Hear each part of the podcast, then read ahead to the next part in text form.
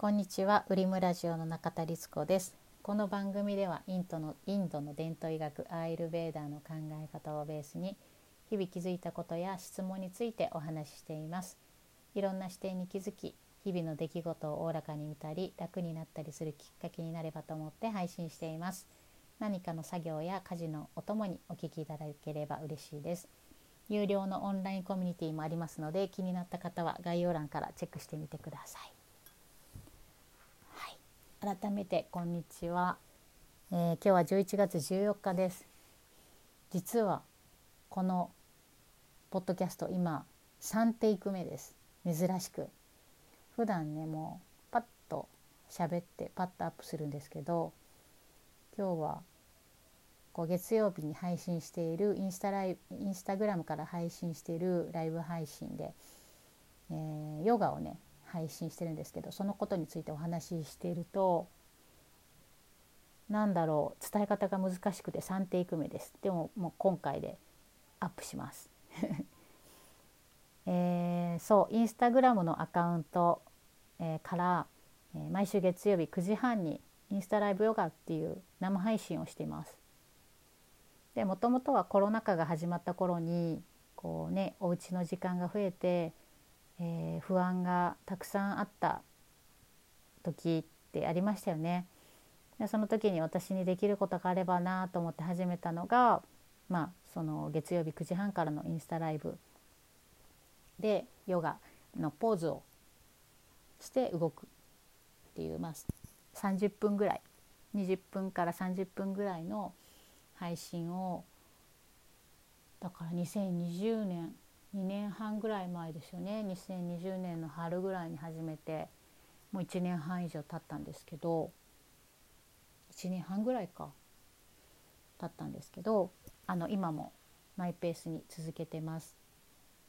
えー、ただねやはり今年パーソナルのトレーニングを始めてこう、まあ、トレーニングはあの体本来の動かし方をもう一度学び直したいということで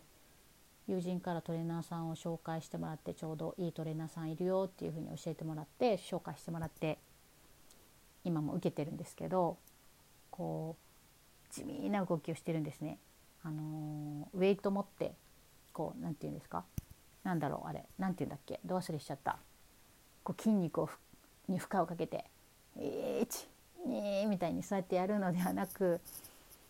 本当に地味なトレーニング体の動かし方身体操作みたいなことの練習をしてます。でそうやって学んでいるとどれだけ私たちが普段自分の体の本来の動きに逆らって緊張させて動いているのかっていうことにすごく気づいたんですよね。で私は多分ね特にあの体を緊張させて動かすタイプなんだと思います。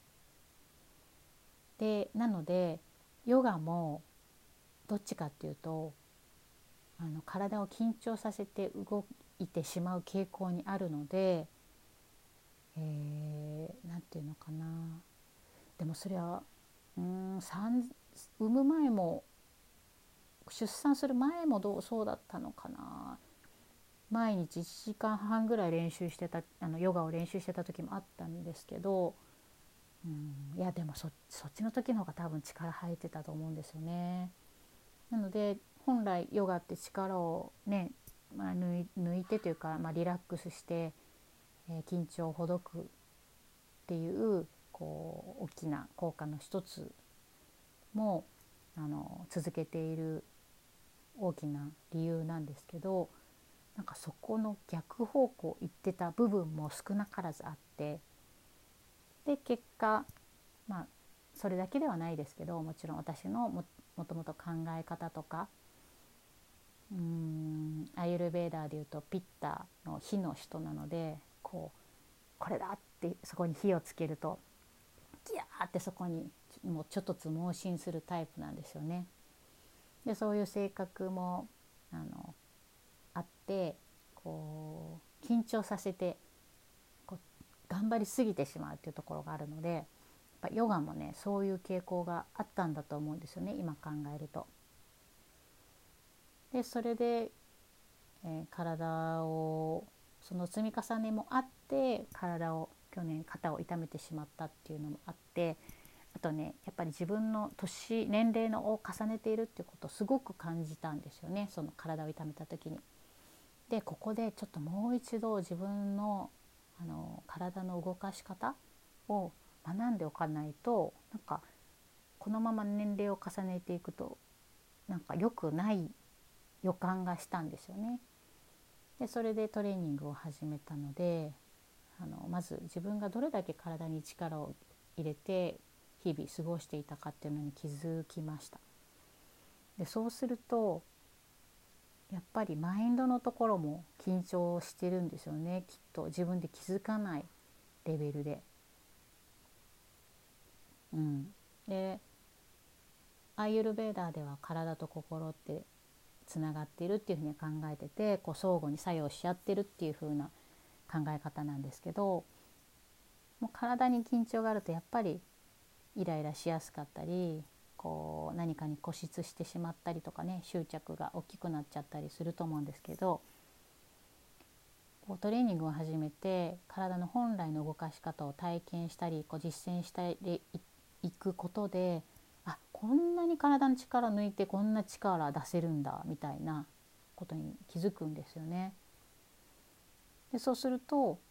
だんだんこう力を抜くことっていうか、えー、本来使うべきところっていうのを知っていくと緊張しなくていいところには脱力しておけるので何て言うのかなオンとオフとか緊張と、えー、まあ、その逆の、まあ、脱力っていうのかななんか、まあ、とにかくそのオンとオフを自分でちゃんとコントロールしやすくなったなっていうのをすごく感じます。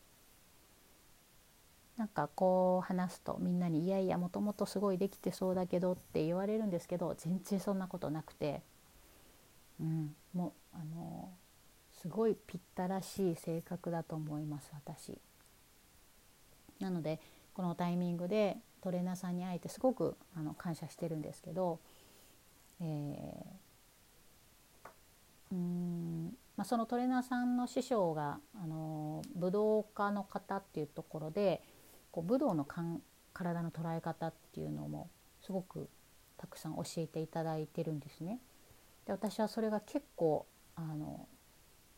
何て言うんだろうしっくりきているというか武道って日本で生まれたものですよね。でそういう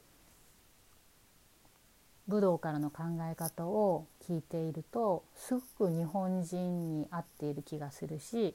しっくりくる感覚があってなのであのヨガの、えー、クラスをしていても、えー、その武道的な体の捉え方をしてポーズを見ていることもすごく多いです。でも結局は同じだなっていうのも思うんですよ。ヨガの古典的なヨガの体の捉え方を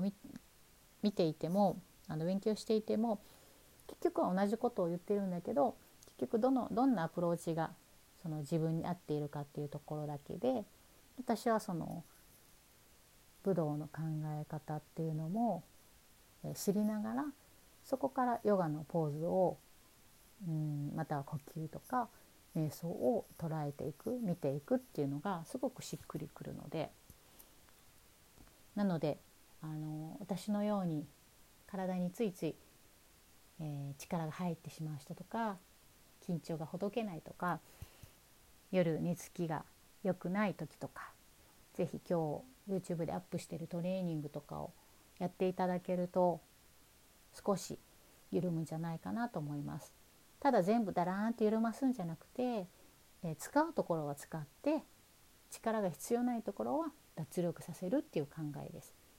全てをベローンと緩ますことがいいっていうことを言ってるわけじゃなくて使うところは使う。抜くところは抜く。っていうバランスですよね。はい、なので是非、えー、気になった方は YouTube のあ YouTube の URL も概要欄貼っときますね。はい、ではでは、